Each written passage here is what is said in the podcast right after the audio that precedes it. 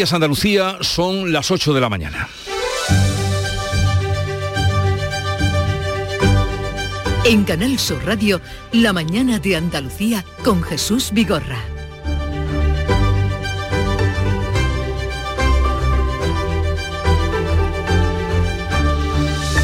El Banco Central Europeo anuncia la liquidez que haga falta para evitar el estrés bancario en la eurozona, pero vuelve a subir el precio del dinero hasta el 3,5%, que es la tasa más alta desde octubre de 2008.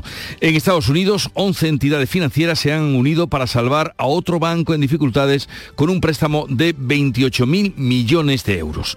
La reforma de las pensiones pasa del Consejo de Ministros de ayer al Congreso. El Gobierno asegura que las empresas pueden asumir la subida de los costes laborales que impone el texto. El ministro José Luis Escribá calcula que el Fondo de las Pensiones acumulará alrededor de 130.000 millones de euros durante los próximos 20 años. También en Francia hubo reforma del Gobierno de Emmanuel Macron de las pensiones por decreto, dejando al margen el voto de la Asamblea y el conflicto estalló en la calle esta madrugada. Ley de bienestar animal. Los perros no tendrán que pasar un examen de comportamiento social, pero sus dueños sí estarán obligados a hacer un curso online gratuito antes de comprar o adoptar. Jamás se podrá dejar sola a una mascota más de tres días y un día en caso de que sean los perros.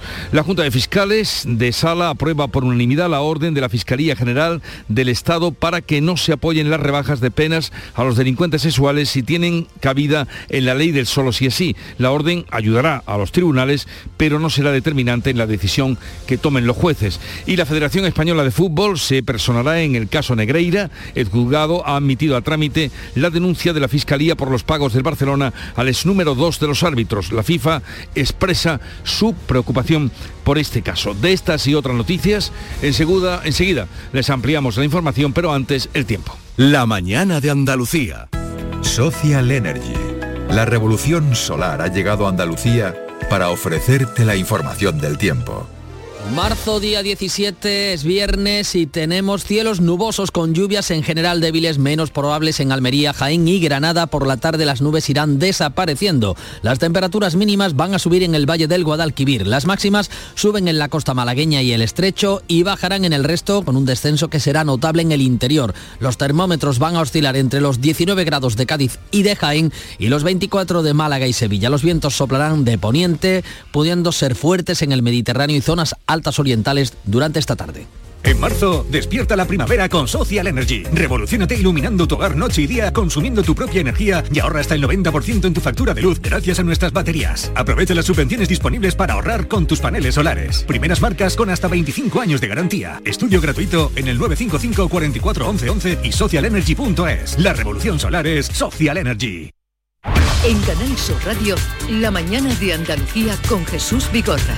Noticias. Vamos a contarles la actualidad de este viernes 17 de marzo que culmina una semana muy movida en el tema eh, de estrés bancario y movimientos financieros, podríamos decir. Llegamos a, así al Banco Central Europeo que sube los tipos de interés a pesar de la incertidumbre por la crisis del Banco del Silicon Valley y del Credit Suisse. La presidenta del Banco Central Europeo confirma la subida prevista del precio del dinero al 3,5%, la tasa más alta desde octubre del año 2008. Christine Lagarde teme más que a la inflación eh, que el efecto de la crisis del Silicon Valley o del Credit Suisse pueda seguir adelante. Se prevé que la inflación permanezca demasiado alta durante demasiado tiempo. Por tanto, el Consejo de Gobierno hoy ha decidido aumentar las tres tasas clave de interés del Banco Central Europeo en 50 puntos básicos. Esta nueva subida va a endurecer el acceso al crédito de familias y de empresas. Sin embargo, el índice de referencia de las hipotecas en España ha caído este jueves al 3,359%, su nivel más bajo desde enero, por el miedo precisamente a una crisis bancaria. Pues así las cosas, 11 entidades de Estados Unidos rescatan al First Republic para evitar la caída de un segundo banco. El Banco Central Europeo garantiza la solvencia de los bancos de la eurozona a los que inyectaría líquidos liquidez en caso de que fuera necesario. Paco Ramón. Tras el colapso del Silicon Valley y el Signature, las grandes entidades estadounidenses han dispuesto de más de 28 mil millones de euros para tratar de evitar que caiga el decimocuarto banco del país, el Fair Republic, y la crisis continúe expandiéndose. El Banco Nacional de Suiza ha salvado a Credit Suisse por el momento con 50 mil millones de euros. El Banco Central Europeo defiende así la solvencia de las entidades europeas frente a lo que está pasando en otros puntos del planeta y prevé, y brinda liquidez la que sea necesaria. La vicepresidenta económica Nadia Calviño habla de confianza. Estamos, por supuesto, en contacto con, los bancos españoles, estamos en contacto con el resto de, los países miembros y yo creo que eh, el Banco Central Europeo, con sus decisiones y su comunicación pública de hoy, lo que envía es un mensaje muy claro de confianza en el sector bancario de la zona euro el Banco de España urge a completar la unión bancaria en la eurozona. La justicia europea vigila las cláusulas de apertura de las hipotecas. El Tribunal de Justicia de la Unión Europea ha advertido a los bancos españoles que las comisiones de apertura de las hipotecas pueden ser declaradas abusivas si no se explican con transparencia de manera clara y comprensible a los clientes. Es la respuesta que la justicia comunitaria ha dado al Tribunal Supremo sobre un litigio entre un consumidor y CaixaBank. Pues eso debe ser una, una tranquilidad para quienes abran una hipoteca después de lo vivido con cláusulas suelo y otras derivadas. El Gobierno ha aprobado la reforma de las pensiones que tramitará como ley ahora en el Congreso para incorporar enmiendas de la oposición. Cambia, entre otras cosas, el sistema de cálculo que permite elegir entre los 25 últimos años cotizados o los 27 mejores de los 29. El ministro de Seguridad Social, José Luis Escribá, considera que ese ajuste eh, en las cuentas de la Seguridad Social no va a repercutir en una subida de los costes laborables inasumible para los empresarios. Hemos añadido 0,4 euros en 25 años de coste laboral. Esto es equivalente, en eh, distribuido en un periodo de 30 años, a una subida de salario del 1,6%. Por eso, precisamente, esta reforma no eh, pone en cuestión en ningún caso la competitividad de las empresas españolas. Discrepa el presidente de la COE, Antonio Garamendi, que insiste en que no han contado con la opinión de los empresarios sobre lo que será la carga o lo que eh, interpretan como un mayor coste laboral. No es bueno el plan, que no cumple los objetivos, que carga sobre las empresas, sobre los autónomos y sobre los trabajadores absolutamente todo el planteamiento que, hace. Tenemos toda la legitimidad a través del diálogo social a decir que no, es decir, que, que no estamos eh, conformes y que no estamos de acuerdo. También en Francia el gobierno de Macron ha aprobado su reforma de las pensiones saltándose la Asamblea Nacional, lo que ha provocado graves disturbios.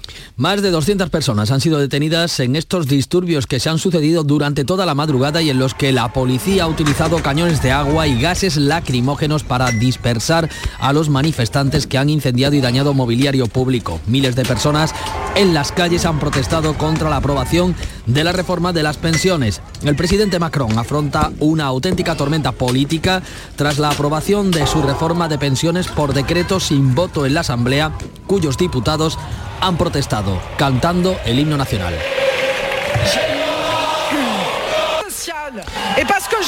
La reforma aumenta la edad mínima de jubilación de los 62 a los 64 años en Francia. Los sindicatos ya han convocado una nueva manifestación para el próximo jueves. Pues ya ven cómo se las tienen en Francia. Y el gobierno eleva los requisitos para cobrar el bono social térmico tras la polémica que se ha vivido al conocerse que lo perciben varios políticos de la Comunidad de Madrid. El Ministerio de Transición Ecológica plantea cambios para que solo puedan cobrar el bono las familias numerosas con ingresos inferiores a los 26.000 euros al año. El bono social térmico es una cuantía que paga el gobierno a través de las comunidades autónomas y se percibe automáticamente cuando el perceptor es beneficiario del bono eléctrico, cuyo coste lo asumen las empresas comercializadoras de energía. La Administración evaluará el desempeño profesional, además de los conocimientos que tengan los funcionarios para poder recibir el pago de complementos. El proyecto de ley de función pública aprobado por el Consejo de Ministros incluye la evaluación del desempeño a modo de incentivo para percibir un complemento salarial variable y no consolidable, según explica la ministra de Hacienda, María Jesús Montero materias relativas al acceso al empleo, en donde hay que no solamente ver lo que cada uno sabe, sino cómo transfiere ese conocimiento a su trabajo cotidiano, cuestiones trascendentales para la vida profesional de una persona, como es la motivación, la posibilidad de progreso, de seguir avanzando en una carrera horizontal que se reconoce para todas las categorías. Esa evaluación del desempeño en ningún caso supondrá el despido o la pérdida de condición de empleado público. El acelerador de partículas de Granada está garantizado tanto científica como económicamente y ya cuenta con un comité con representación de los 16 países que respaldan este proyecto. Susana Escudero. Sí, España pone sobre la mesa los primeros 200 millones de los 350 que tiene comprometidos para el acelerador. También se empiezan a contratar a los 200 primeros científicos. Diana Morán, ministra de Ciencia. Granada va a ser recordada por la Alhambra, va a ser recordada por nuestro Federico García Lorca, pero también por este proyecto que es el INMIPDONES. Y la Junta de Andalucía aportará la mitad de la inversión española. Escuchamos al consejero de Innovación, José Carlos Gómez Villamandos. Por cada euro que aporte el Gobierno de España, la Junta de Andalucía aportará otro euro. Ese compromiso del 50% de aportación es firme por parte de la Junta de Andalucía y fundamental estos compromisos se han expresado, se han expresado perdón, en el primer encuentro del Comité Coordinador. El proyecto tiene el compromiso de la Comisión Europea y Croacia y ahora debe sumar más estados. El plan Crece de la Junta va a destinar 12 millones de euros a la modernización del sector textil y del calzado en Andalucía. Una inversión en la digitalización y búsqueda de nuevos mercados en los sectores del textil, cuero y calzado. El consejero de Industria, Jorge Paradela, asegura que ese plan, consensuado con los agentes sociales, incluye medidas también a corto plazo. Una de las grandes fortalezas de estos planes Crece es precisamente la idea de que están elaborados con una colaboración muy estrecha de la mano de las asociaciones más representativas de cada, de cada sector. Actualmente hay 2.600 negocios en nuestra comunidad que dan 10.500 empleos con una facturación que supera los 740 millones de euros. El presidente de la Junta em, va hoy a Cataluña y visita en Barcelona la futura sede de la Delegación de Andalucía que pretende captar inversores catalanes. La intención del presidente Juanma Moreno es captar inversores de inversiones procedentes de empresas catalanas, ofreciendo estabilidad política y un mejor trato fiscal que el que dispensa actualmente la administración de Cataluña. Moreno hizo ya un llamamiento en septiembre a los empresarios catalanes para que ubiquen su sede en Andalucía tras la rebaja fiscal que se, con la que se suprimía el impuesto de patrimonio en nuestra comunidad. En su visita a Barcelona, Juanma Moreno incluye también un encuentro con la comunidad andaluza residente en Cataluña. El Tribunal Constitucional aborda el próximo martes el recurso de la Junta contra el impuesto de solidaridad a las grandes fortunas. El exministro Juan Carlos Campo va a ser el magistrado ponente. El juez que va a arbitrar el recurso es el exministro andaluz Juan Carlos Campo, que fuera en su día compañero en el Consejo de Ministros de María Jesús Montero, la titular de Hacienda y autora del impuesto a las grandes fortunas. La Junta considera que ese impuesto agrede sus competencias fiscales porque deja sin efecto la bonificación del impuesto sobre patrimonio que ha aprobado la Junta Andalucía. Y aprobada fue ayer la ley del bienestar animal. Finalmente los perros no tendrán que pasar un examen de comportamiento social, pero sus dueños sí que estarán obligados a hacer un curso online que será gratuito antes de comprar o adoptar esta mascota. Jamás se podrá dejar sola una mascota más de tres días y en caso de que sea un perro solamente un día. Los perros de caza quedan excluidos de la ley como ha defendido el PSOE. Las tiendas de animales no podrán vender gatos, perros ni hurones. Los caballos podrán acudir a las romerías siempre que no haya exceso de calor y estén bien cuidados. Las plagas de ratas o de palomas se tendrán que controlar sin recurrir al sacrificio. Las multas van desde los 500 euros en caso de no esterilizar a un gato o los 200.000 si una tienda de animales vende un perro. Y en este punto vamos a saludar a Nuria Menéndez de Llano, es abogada y directora del Observatorio de Justicia y Defensa Animal, que fue promotora de la Ley del Bienestar Animal. Nuria Menéndez de Llano, buenos días. Hola, buenos días, ¿cómo estáis? Eh, mm, encantados de saludarla. ¿Y qué aporta esta ley? Hemos explicado algunas de las propuestas que hace, que serán ley, que entrará en vigor dentro de seis meses. Pero así, de manera general, ¿qué viene a aportar esta ley? Bueno, es una ley eh, esperada, ¿eh? ¿eh? viene, bueno, es una ley muy amplia, tiene casi 100 páginas, entonces es, casi imposible informar de, todo, ¿no? Pero digamos que es una ley que va a ser, es histórica porque es la primera ley estatal que va a regular la protección de los animales. Y entre sus novedades, yo diría para, bueno, para destacar, es que eh, aparte de su aplicación en todo el territorio, que es lo novedoso, porque ya teníamos 17 leyes de protección animal autonómicas, ahora esta va a cubrir bueno, vacíos que había de, con las leyes autonómicas, dar una, homogeneidad ¿no? a, la aplicación de, la ley en general. Y bueno, pues va a suponer algunas cuestiones así para informar a la gente, por ejemplo, eh, la prohibición del uso de animales silvestres en, circos, que era algo bastante demandado. Eh, se van a prohibir la, comercialización de perros, gatos y hurones en, en, tiendas, que bueno, pues es como una base para luchar contra el abandono y el, y el exceso, digamos, de animales que no son absorbidos por familias, ¿no? Eh, y que genera tantos problemas. Luego la prohibición de tenencia, por ejemplo, de animales, en concreto, bueno, de perros y gatos, en lugares donde no, no, se les puede dar unas buenas condiciones, como balcones, terrazas, eh, trasteros, que era algo que se daba, ¿no? Y que, y que no, no había suficiente control. Eh, por ejemplo, bueno, pues el control ético de las colonias felinas, que era otro tema que estaba sin regulación estatal y que supone un, importante avance, sobre todo en, términos bueno, de, salud y de bienestar para los, para los propios gatos, ¿no? Van a estar sometidos a controles veterinarios, esterilizaciones, vacunaciones, en fin. Algo que, nos digamos nos moderniza como, como país el que, el que las colonias felinas eh, de gatos eh, eh, comunitarios pues estén controladas. Y otra cosa que a mí me parece importante, por ejemplo, es la prohibición de encadenamientos a perpetuidad, que es una forma de, de maltrato, eh, de comisión por omisión, eh, que bueno, es, genera mucho sufrimiento, ¿no? El dejar un animal, sobre todo un perro, por ejemplo, que necesita pues hacer ejercicio, correr, relacionarse, jugar, eh, estar permanentemente privado de, libertad de movimiento, es una crueldad increíble y hasta ahora, bueno, pues las leyes eran autonómicas o no lo regulaban o eran más laxas.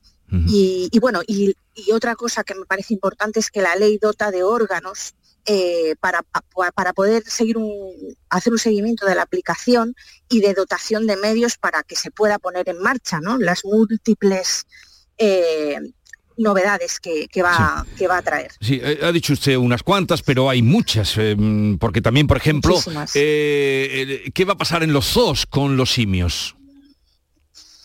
Eh, hay un compromiso a que haya una ley de grandes simios en los próximos meses. Ese es el contenido, vamos, lo que se refiere a grandes simios en, esta ley. Por lo tanto, eh, eso digamos que va a ser de regulación posterior. Eh, pero bueno, los grandes simios, evidentemente, lo, que, lo primero que, va, que va a tener lugar es que no se pueden tener fuera de, de centros eh, con las condiciones habilitadas y legalmente establecidos, ¿no? Porque aunque parezca mentira, hay gente que tiene pues como mascotas a, simios, a, bueno, a monos, en, fin, que no había control sobre ellos y ahora lo va a haber. Pero de los zoos se van a sacar o, sí se pueden permitir en los zoos. Eh, no, no, claro, en los zoos sí, sí, sí, claro. Los, los centros eh, que están habilitados legalmente con sus requisitos legales no se van a a, requisar, que yo sepa. Eh, y todas estas particularidades, ¿quién va a vigilar mm, de que una persona, mm, por ejemplo, se dice en la ley que eh, no podrá dejar una mascota más de tres días sin compañía y un perro más de un día? Sí, es una buena pregunta porque la ley establece un, régimen de, vigilancia, de inspección, que es, una ley estatal, pero las, las funciones de vigilancia y de inspección van a estar dentro de los órganos de las comunidades autónomas y de las entidades locales, con lo cual es importantísima la colaboración entre todas las administraciones públicas, porque la ley va a establecer eh, bueno, lo que regula, pero luego digamos que los ojos y las manos que van a aplicar esta ley van a ser los órganos de las comunidades autónomas, los que tengan competencias en materia de protección animal de las comunidades autónomas y de las entidades locales. Esos, esos son los que la ley dice que van a, tener esas competencias, ¿no? Pues mediante, me imagino que pues por llamadas, porque normalmente cuando se deja un, perrito, un animal abandonado varios días, pues eh, los vecinos oyen. Entonces, claro, llamarán a la policía y se activará el protocolo. Em, bien, estamos ya, decía también nuestra invitada, señalando que es muy amplia la ley, estamos señalando solamente algunos aspectos, eh, pero no teme usted eh, que al quitar la venta de perros, porque sabemos que es muy grande la venta que hay de perros en las tiendas, em, eso propicie una venta incontrolada de animales, de perros en este caso, de raza y de, em, en fin, de criadores que no se controlen por ningún lado? No, yo creo que precisamente estamos en ese momento. Estamos en un momento en el que había una clandestinidad, había una falta de control y de regulación. Yo creo que lo que se prohíbe es la exhibición y la venta en, tiendas, pero no se va a prohibir, por supuesto, la, venta por, criadores profesionales que van a poder seguir eh, vendiendo sus eh, animales de raza en debidas condiciones. con lo cual, digamos que, esa, vía de, acceso de perros de, raza va a seguir existiendo, pero con las garantías de hacerlo pues con, luz y taquígrafos, ¿no? Para que nos entendamos. Mm. Sin embargo, ahora pues no hay esa regulación y hay una clandestinidad que cualquiera puede estar eh, criando en el garaje de su casa en sabe Dios qué condiciones o trayendo de fuera perros en sabe Dios qué condiciones. Esto lo que va a suponer es que los profesionales, los que saben hacer su trabajo, puedan seguir vendiendo sus animales eh, pero con garantías, cosa que hasta ahora pues era, era de distinta manera. Bien, Nuria Menéndez de Llano, abogada y directora del Observatorio de Justicia y Defensa Animal, gracias por estar con nosotros. Un saludo desde Andalucía y buenos días. Buenos días, muchas gracias. 8.21 minutos de la mañana, sintonizan Canal Sur Radio. La mañana de Andalucía. Buenos días. Soy la doctora Cantanaya. Le voy a explicar el procedimiento que vamos a realizar. No, no, eh, no se preocupe. Tiene usted toda mi confianza. Porque para mí es como si fuera mi hija. Que lo sepa. Mi hija. Mm, ya. vale. Extra Día del Padre de la ONCE. El 19 de marzo, 17 millones de euros. No te quedes sin tu cupón. Cómpralo ya. Extra Día del Padre de la ONCE. Ahora cualquiera quiere ser padre. A todos los que jugáis a la ONCE, bien jugado. Juega responsablemente y solo si eres mayor de edad. Hola, hijo. ¿Cómo te van las cosas? Dice mi mujer que trabajo demasiado y que tengo mucha tensión acumulada. ¿Tensión? ¿Y tú qué has hecho? Yo, garbanzos. Mmm, garbanzos. Anda, siéntate y come. Legumbres la pedriza. Tómate tu tiempo. Los fines de semana nos despertamos en los mejores rincones de Andalucía para que conozcas su historia, su cultura, sus curiosidades sus leyendas. Te invitamos a conocer una Andalucía llena de talento, hermosa, fascinante y única. Andalucía nuestra. Los sábados y domingos desde las 7 de la mañana en Canal Sur Radio con Inmaculada González. Más Andalucía, más Canal Sur Radio. es un acicate. En Canal Sur Radio, la mañana de Andalucía con Jesús Bigorra. Noticias. Puesta de largo de Vox y su candidato a la moción de censura contra Pedro Sánchez que debatirán en el Congreso el próximo martes. Eh, la comparecencia conjunta de Abascal y Ramón Tamames ha coincidido con la filtración del discurso del candidato después de haber puesto de manifiesto numerosas discrepancias con Vox. Tamames ha querido incidir ahora en los puntos coincidentes en su vuelta al Congreso. Puede haber discrepancias, evidentemente, sucede en muchos casos en cualquier tipo de relación, pero hay coincidencias muy importantes.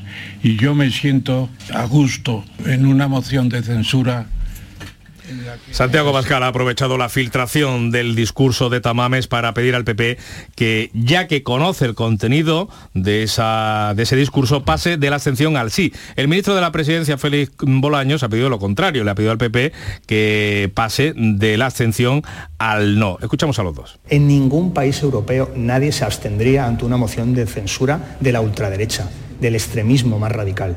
Nadie. ¿Por qué no? ¿Por qué no es capaz de votar en contra el señor Feijóo de esta moción de censura? ¿Por qué ha retrocedido respecto a ese voto negativo que se hizo el señor Casado cuando la moción de censura Feijóo insiste en abstenerse en una moción de censura que considera da aire al presidente del gobierno que ve derrotado. Nosotros no vamos a apoyar esa moción de censura, insisto, lo hemos dicho desde el principio, y no le vamos a dar un triunfo a un presidente que en este momento es un presidente derrotado en la opinión pública. Y a todo esto, el inspirador de esta moción, que Fernando Sánchez Dragó, dice que Tamames puede hacer cualquier cosa, que es un Miura.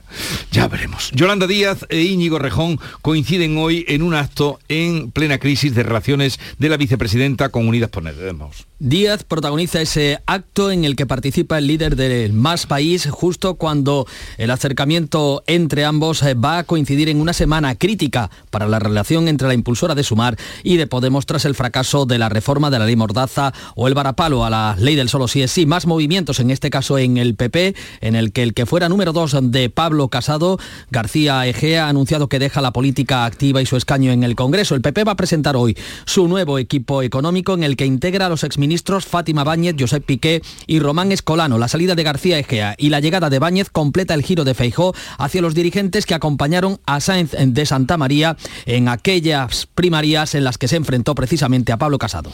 Histórico dirigente jornalero y de Izquierda Unida, Juan Manuel Sánchez Gordillo, abandona la política activa y no se va a presentar a las elecciones municipales de mayo. Pilar González. Sánchez Gordillo, de 74 años, ha sido el único alcalde de Marina Leda en la democracia. Ha estado al frente del ayuntamiento durante 44 años. Llevaba un tiempo delegando competencias por los problemas de salud que padece desde hace años. Durante los últimos tiempos ha ido asumiendo funciones Sergio Gómez, que es el primer teniente de alcalde y mano derecha del regidor, aunque aún se desconoce si será quien encabece las listas de adelante Marina Leda en los próximos comicios. Juan Manuel Sánchez Gordillo nació en Aguadulce, en Sevilla, maestro de profesión, se ha dedicado a la política durante más de cuatro décadas como alcalde, aunque ya en las últimas elecciones estuvo lejos de las arrolladoras mayorías absolutas que venía cosechando. También ha sido una figura relevante en los movimientos jornaleros, en el Sindicato Andaluz de Trabajadores y también en el Sindicato de Obreros del Campo, donde comenzó, encabezó polémicas ocupaciones de fincas e incluso asaltos a supermercados. Fue diputado en el Parlamento andaluz desde 1994 hasta 2000 y desde 2008 hasta 2014. Dejó su escaño parlamentario por incompatibilidad con la alcaldía. La Junta espera cerrar en abril el pacto con los sindicatos que garantice la atención primaria, la atención primaria ahora en cuestión. La consejera de Salud, Catalina García, confía en cerrar el acuerdo que garantice esa atención primaria, la reforma del sistema en Andalucía el próximo mes de abril. Tengamos un acuerdo definitivo y un pacto por la atención primaria, que fue lo que también se aprobó en el acuerdo social que se firmó por parte del presidente de la Junta de Andalucía con los sindicatos y con la patronal. Con lo cual creemos que en el mes de abril podemos cumplir ese objetivo de eh, ese pacto por la atención primaria. Los sindicatos continúan con las protestas y en la política eh, el PSOE rechaza el acuerdo de concertación para casos de extrema necesidad, un asunto al que se ha sumado la voz de la vicesecretaria eh, general del PSOE, Ángeles Ferriz. No estamos dispuestos en Andalucía a que le pongan precio a la atención primaria, a que vendan la atención primaria. En Madrid, Ayuso ha conseguido un acuerdo con los eh, médicos para desbloquear la huelga que afectaba hace ya varios meses. El delegado de empleo de la Junta responde a la patronal de hostelería que la provincia de Cádiz tiene suficiente potencial para no tener que recurrir a la contratación de camareros en Marruecos. Javier Benítez. Daniel Sánchez dice que la provincia gaditana tiene un potencial suficiente para cubrir esa demanda de profesionales que necesita el sector. Eso sí, siempre que los empleos sean atractivos y cumplan con el convenio colectivo. Entendemos que el camino es ofertar una mayor cualificación profesional para estos trabajadores y que se haga atractivo estos puestos de trabajo, pues con una excelencia en la formación y que sean atractivos, puestos de trabajo que también se cumplan escrupulosamente con los convenios colectivos y con los horarios de los trabajadores. El gobierno estudia declarar al campo de Gibraltar como zona de especial singularidad que aumentaría los efectivos policiales, las medidas económicas y fiscales para mejorar su situación. Susana Torrejón. Entre las cuestiones que se están estudiando está el riesgo, la gravedad de la criminalidad a la que hay que hacer frente y la complejidad o no de las investigaciones que se están desarrollando. No es una zona sencilla, ha dicho el ministro del Interior Fernando Grande Marlasca, pero tampoco de una complejidad máxima. Estamos avanzando y también estamos estudiando la posibilidad de una zona de especial singularidad para este ámbito geográfico. Pero hay que estudiarlo de una forma detenida, como estamos haciendo con otros ámbitos territoriales de... En Huelva ha comenzado la octava edición del festival WOFES, una muestra de cine dirigido por mujeres, Sonia Vela. Este viernes se estrena en el marco del festival el documental Generación Harcha, dirigido por Inés Romero y Pablo Coca. Es un homenaje al conocido grupo musical onubense de los 70. El WOFE se inauguraba la pasada tarde con el preestreno de la película Secaderos, dirigida por Rocío Mesa y que ha recibido un premio en el Festival de San Sebastián. El WOFES tiene como objetivo poner de relieve el papel que desempeñan las mujeres en el audiovisual. La directora de cine, Carla Simón, protagoniza hoy la penúltima jornada del Festival de Cine de Málaga. Este jueves el actor Manolo Solo ha recibido el premio Talento Andaluz de Canal Sur Radio y Televisión. María Ibáñez. ¿Qué tal? Carla Simón va a recibir el premio Málaga Talent que entrega el diario La Opinión. Esta directora ganó la Biznaga de Oro del Festival de Málaga en 2017 a la mejor película española con Verano 1993, su primer largometraje. Además, hoy se proyectan La Desconocida, La Llegada y El Castigo, las tres últimas películas que se proyectan dentro de la sección oficial del Festival de Cine de Málaga. Ayer, como bien dices, Canal Sur Radio y Televisión entregó el premio Talento Andaluz al actor a Manolo Solo, un galardón con el que se reconoce la labor de artistas andaluces en el mundo del cine. Pues llegamos así a las ocho y media de la mañana, tiempo ahora para la información local y después continuaremos con la tertulia sobre temas de actualidad.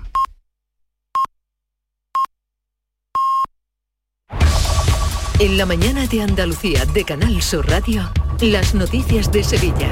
Con Pilar González. Hola, buenos días. El Hospital Militar se llamará Hospital Antonio Muñoz Cariñanos. El Aeropuerto San Pablo será Diego Velázquez y en Marinaleda habrá nuevo alcalde tras las elecciones. Juan Manuel Sánchez Gordillo deja la política después de 44 años siendo alcalde. En deportes el Sevilla se mantiene en Liga Europa y el Betis cae. Se lo contamos enseguida antes el tráfico. Hay tráfico intenso en la ronda urbana norte en ambos sentidos, también en ambos sentidos en la avenida Juan Pablo II y de entrada por la avenida de La Paz y también en el, por el puente del Alamillo.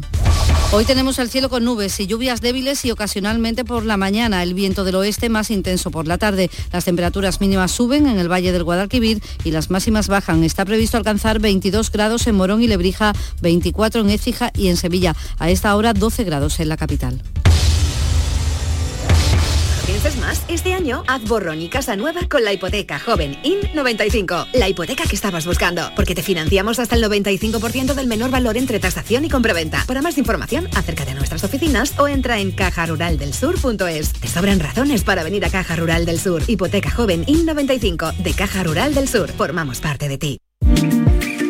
Yo compro en la Macarena, porque en los comercios de la Macarena tienes lo que necesitas al mejor precio. Yo compro en la Macarena. Organiza FECOMA, Federación de Comerciantes Macarena. Financia Ayuntamiento de Sevilla. Compra en tu barrio, compra en la calle Feria. Los comercios locales hacen de Sevilla una ciudad viva y dinámica. Compra en tu barrio, compra en la calle Feria. Organiza Asociación de Comerciantes Calle Feria. Financia Ayuntamiento de Sevilla. Tenemos una última hora. Seis hombres de entre 27 y 49 años han resultado heridos tras chocar esta misma mañana dos vehículos en la calle Éfeso, en San Pablo, en el barrio de San Pablo de la capital. El conductor del turismo ha embestido a otro que estaba en un semáforo. El causante del siniestro ha sido hospitalizado y la policía investiga lo ocurrido. Y el Hospital Militar de Sevilla, que se va a reinaugurar el próximo lunes, llevará el nombre de Antonio Muñoz Cariñanos, el médico militar asesinado en octubre de 2000 por ETA. Eh, la Consejería de Salud ha decidido esto tras consultar con todos los trabajadores del sector sanitario. Otro cambio de nombre de persona va a tener el pueblo de Marina Leda porque el único alcalde que ha conocido este pueblo en toda la democracia, Juan Manuel Sánchez Gordillo, líder jornalero y alcalde por Izquierda Unida desde el año 79, no va a concurrir a las próximas elecciones de mayo. Tiene 74 años y está enfermo. Y el Pleno del Ayuntamiento de Sevilla ha aprobado instar al Gobierno, depende del Gobierno, a que se cambie el nombre del aeropuerto de San Pablo, se llama así por los terrenos, y se llame ahora Diego Velázquez. El delegado municipal de turismo, Francisco Páez, defiende la importancia de vincular el nombre del artista con la ciudad. Nominar al aeropuerto de Sevilla como Aeropuerto Internacional de Diego de Velázquez ayuda a continuar forzando las señas de identidad de nuestra ciudad, a reforzar nuestra imagen en el mundo. Todas las grandes ciudades, eh, insisto, ligan sus principales infraestructuras a grandes personajes de su historia y Sevilla quiere seguir esta estela con Diego Velázquez. La provincia de Sevilla promocionará turísticamente en 24 ciudades nacionales y extranjeras. Lo ha acordado así la Diputación y los empresarios bajo el paraguas Destino Sevilla. Y hablamos de Rafa Castaño, un sevillano, el sevillano de 32 años que ha ganado 2.270.000 euros en el bote de pasapalabra. Escarabajo que ataca a los trigales especialmente cuando los granos son tiernos. Fabro.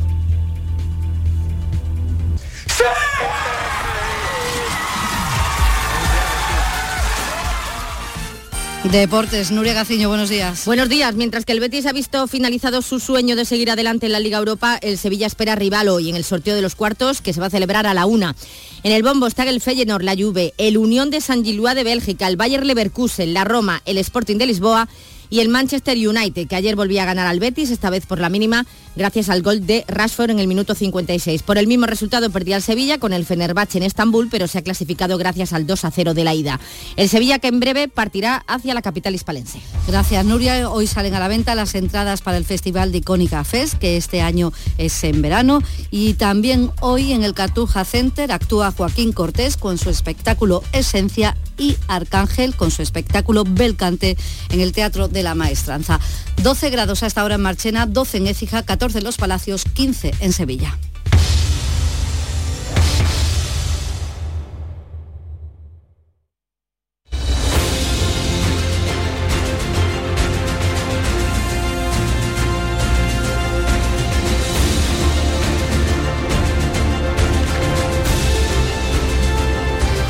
...8.35 minutos de la mañana, una mañana primaveral y en la que vamos a hablar de los temas de actualidad con Antonia Sánchez, con Carlos Navarro Antonín y Javier Rubio. Nuestro sueño era enseñar a los alumnos de manera más innovadora y lo estamos haciendo. Somos de la generación de los que sueñan y hacen. Con los fondos de la Unión Europea, miles de sueños como el de Mayalen y Oscar del Centro de Formación Somorrostro se están haciendo realidad. Entra en plan de recuperación.gov.es y haz el tuyo posible. Gobierno de España. Buenos días. En el sorteo de mi día de la 11 de ayer, la fecha ganadora ha sido 25 de septiembre de 1996. Y el número de la suerte, el 3.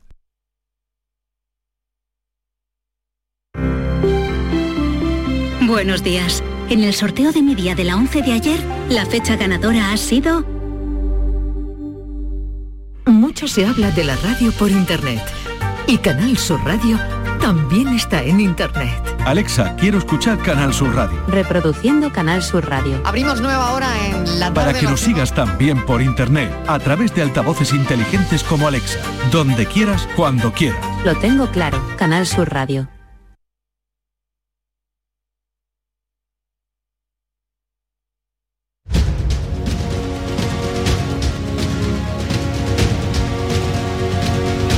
La mañana de Andalucía con Jesús Vigorra.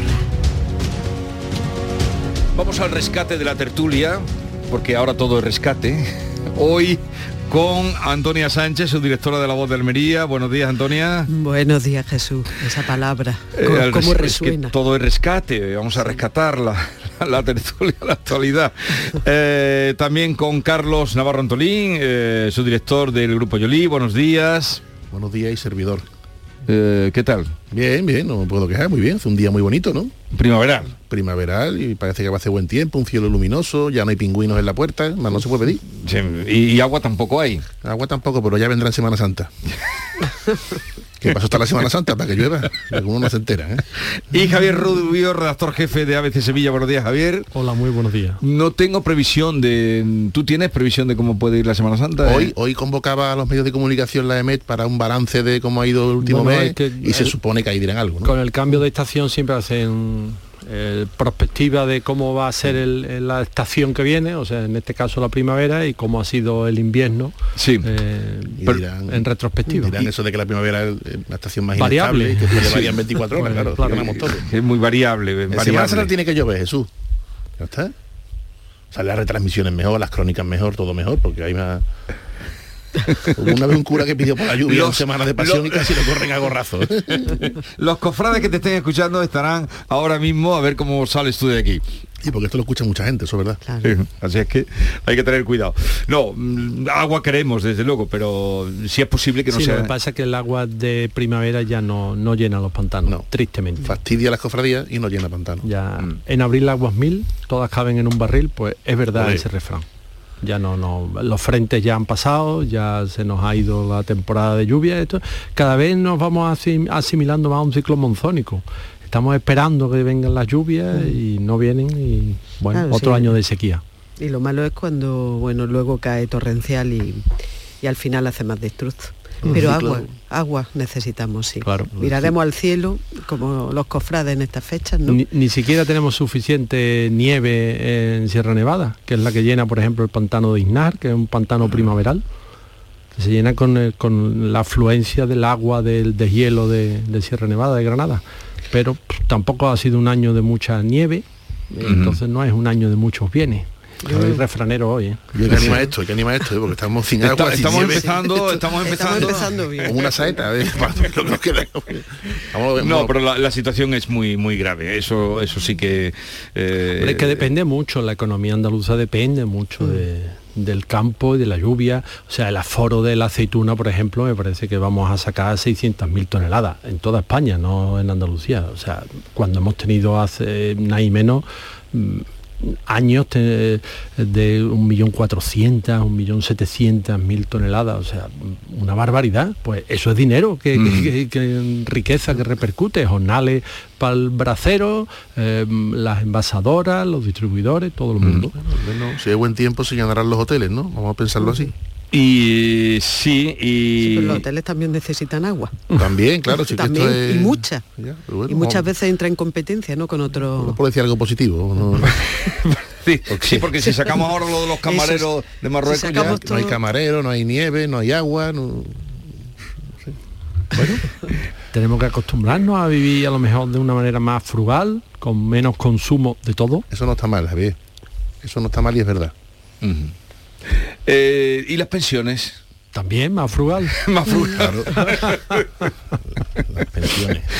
Vamos, que yo, porque ya estoy ahí entrando en esa etapa de la vida. Y, que ya piensa y- en eso. Sí, sí, ya pienso en eso. Tristemente pienso en eso. no bueno, tristemente no, oye, mm, eh, gracias a Dios, ¿no? Que- que llegado. pensiones no nos han dicho, la, no nos dicen la verdad nunca, ¿eh? No nos dicen la verdad, Jesús. Tengo la Yo no entiendo porque, eh, claro, mm, Bueno, pues hay, sí. hay una... mm, El ministro dice con tanta seguridad que va a recoger dinero, los empresarios dicen que eso está equivocado, eh, luego los políticos ya, ni que decir, tiene lo que dicen uno y lo que dicen otro.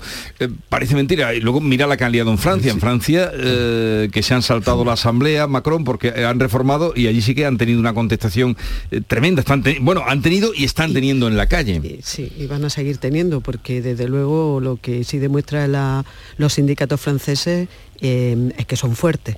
Y, y han- y son capaces de, bueno, hombre, al presidente no lo pueden lógicamente derrocar porque eso es imposible, eh, a día de hoy eh, es imposible, pero el gobierno sí, se lo puede llevar por delante eh, de manera clara. En fin, claro, allí están hablando de, de- de aumentar en dos años de, de 62 a 64 Sí, y claro. bueno, aquí ya tenemos instalados los 67, ¿no? Estamos hablando de... 66 y medio que va por ahí. Sí, Estamos pero- hablando- pero y la idea Sí, el 67. horizonte... Eh, Claro, no, la idea no. En, en el fondo es la misma, ¿no? Garantizar el sistema. La gran reforma en España sigue pen- absolutamente pendiente porque nuestro sistema de pensiones, que no se olvide que se basa en algo tan elemental como la solidaridad intergeneracional, eh, está concebido para una época en la que salía de- la- del servicio militar y te incorporabas al mercado de trabajo en muchísimos casos. Y se cobraba la pensión dos años, tres, es que hay, ah, y por fortuna la esperanza de vida ahora es mucho mayor, si no mal no recuerdo, están casi 81 años en la Unión Europea. Puedes cobrar la pensión ahora mismo durante 20, 30 o 35 años, ¿no? Y con lo cual también se dispara el gasto de sanidad, no se nos olvide. Y ese sistema no se ha reformado. Y viene la jubilación dentro del cuarto de hora, como quien dice, de la generación más poblada, que es la del baby boom, ¿no?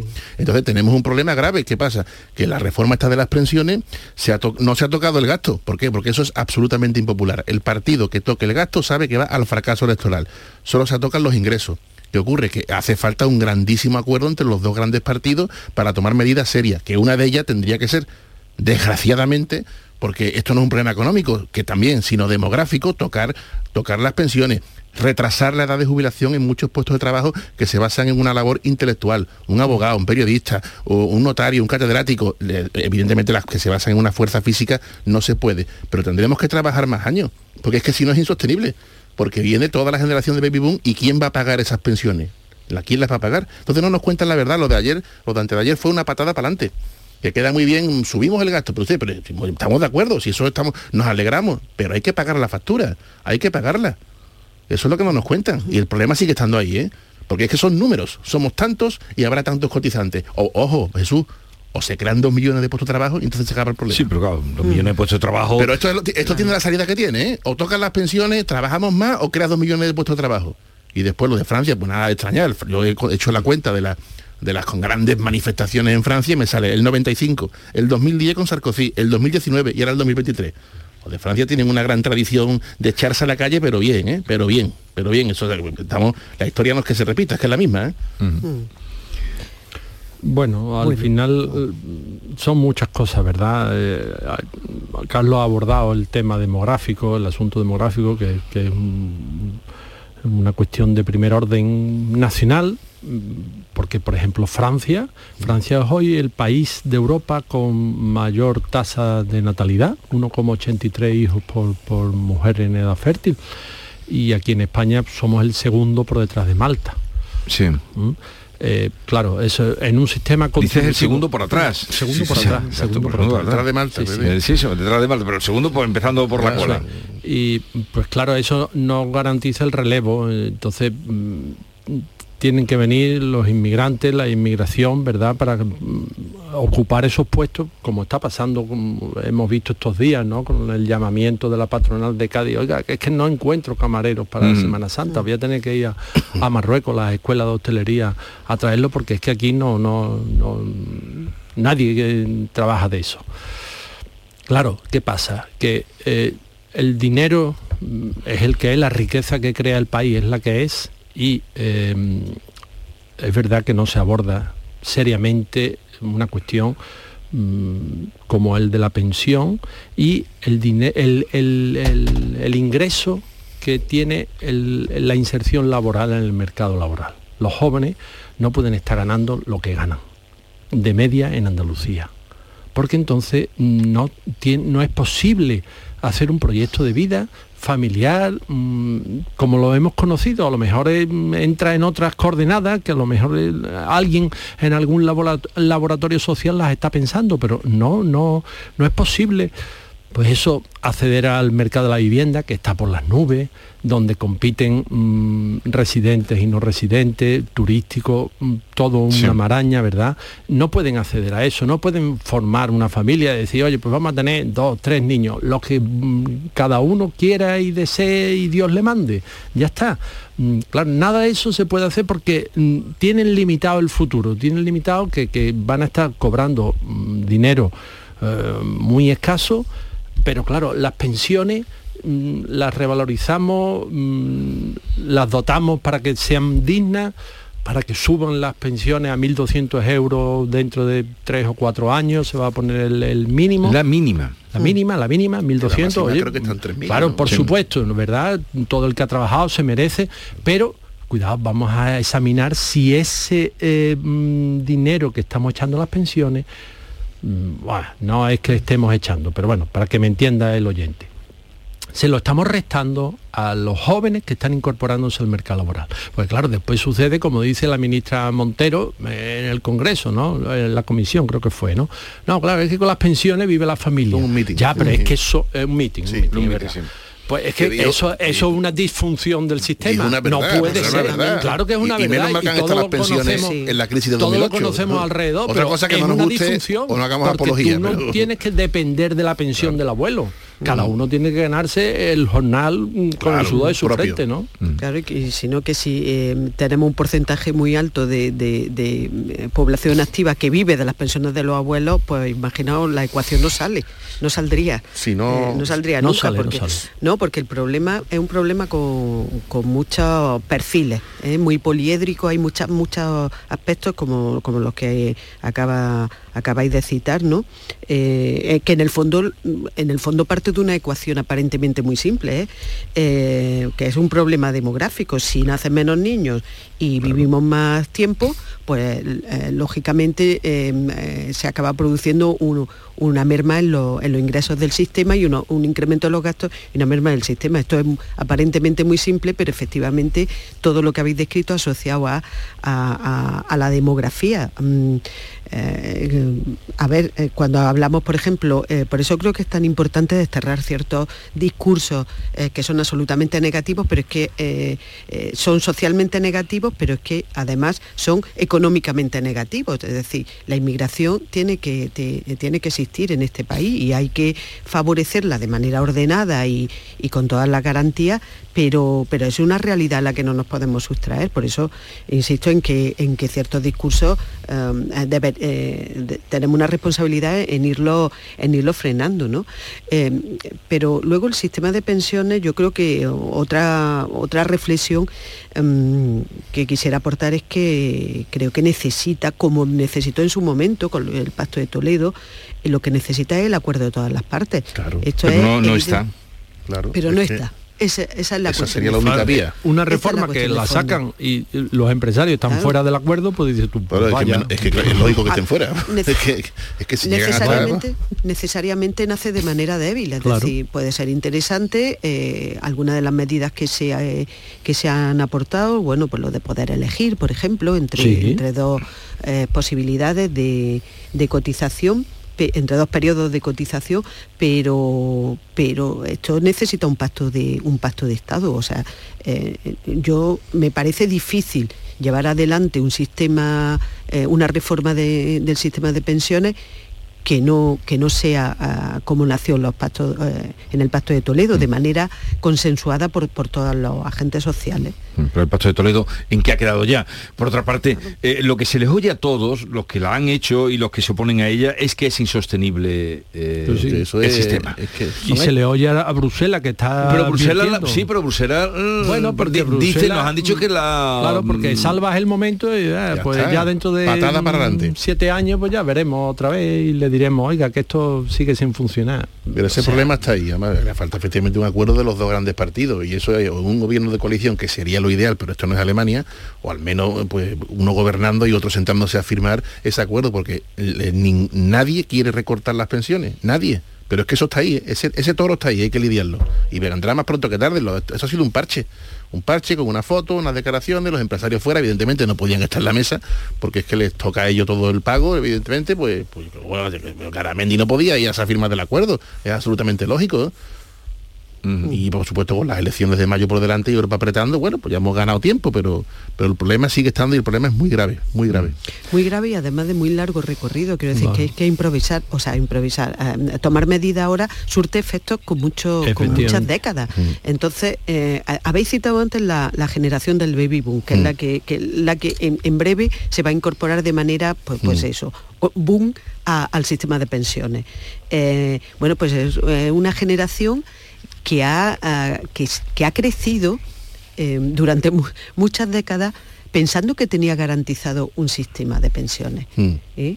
Llegar al, término, o a, la fase término de, esa, de ese largo periodo de vida y, laboral eh, sin tener garantizada esa salida, pues bueno, es un, es un choque muy importante, es un choque tremendo.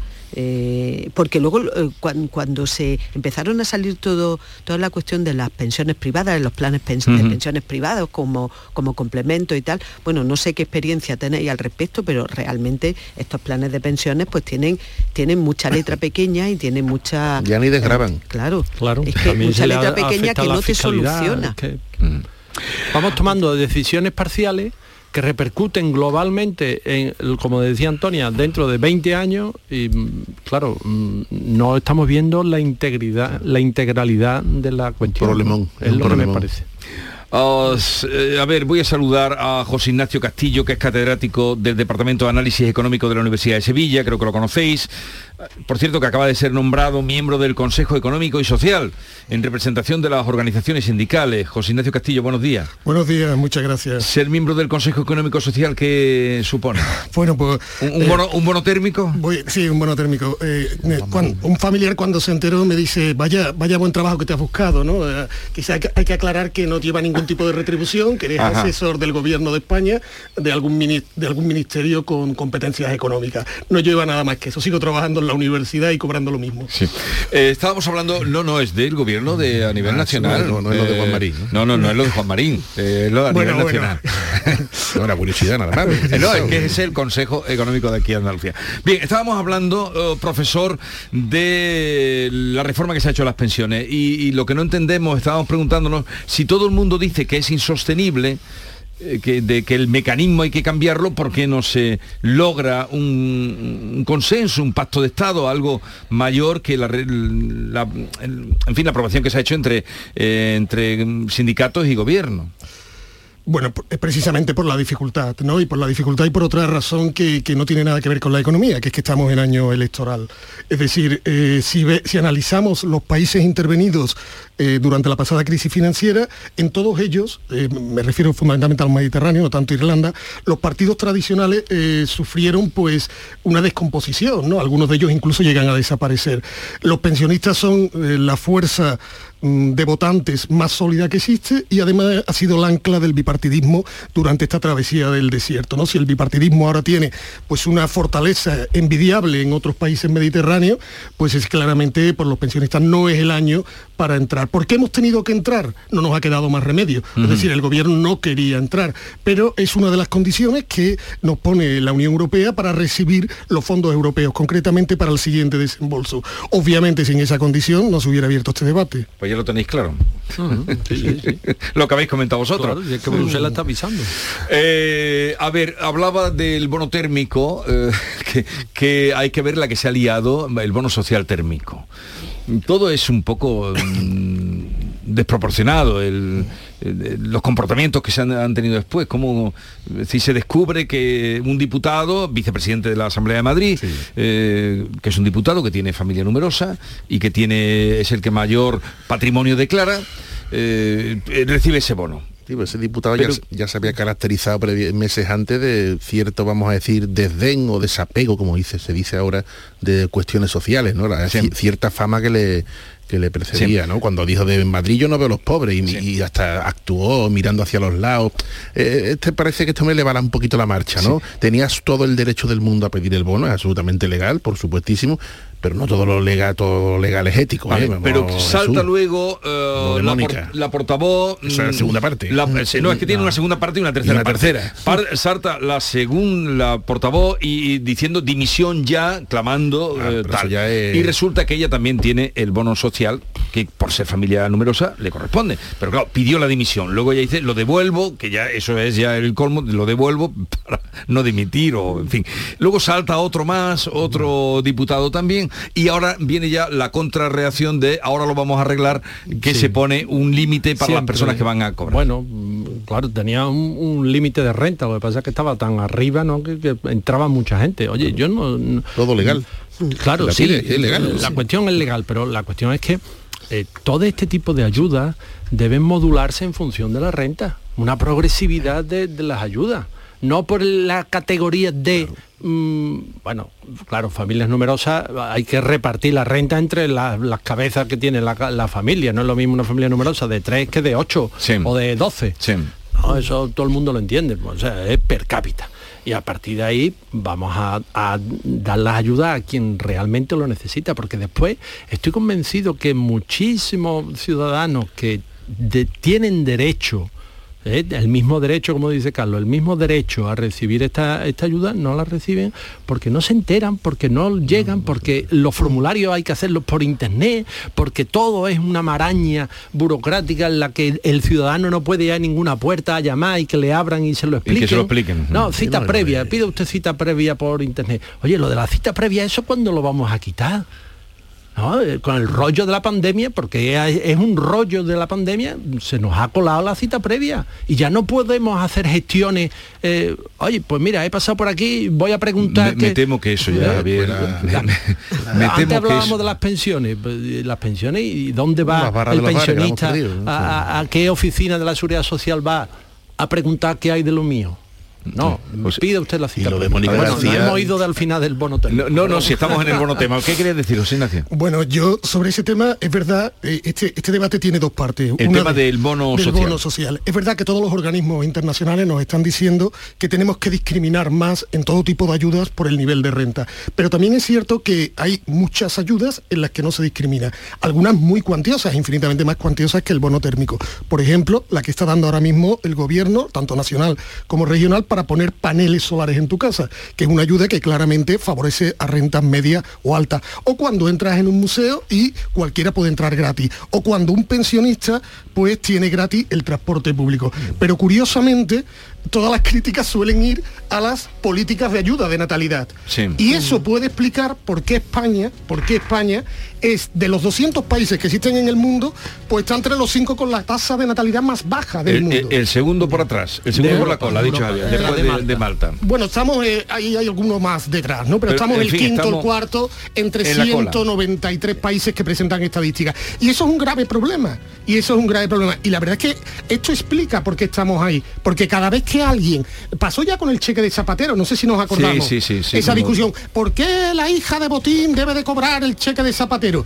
Eh, porque están cobrando todos los mismos independientemente del nivel de renta. Sí, pero en función del patrimonio, que el que lo recibe no es igual. Porque la ayuda va a depender en función también de lo que ya tiene quien lo recibe. Luego Claro, si es progresiva. Es que una cosa es renta y otra cosa es patrimonio. Entonces, Pero ¿qué no, es lo que no- se, no hizo bien eh, en ese momento. Bueno, llegamos a las 9 de la mañana y continuamos.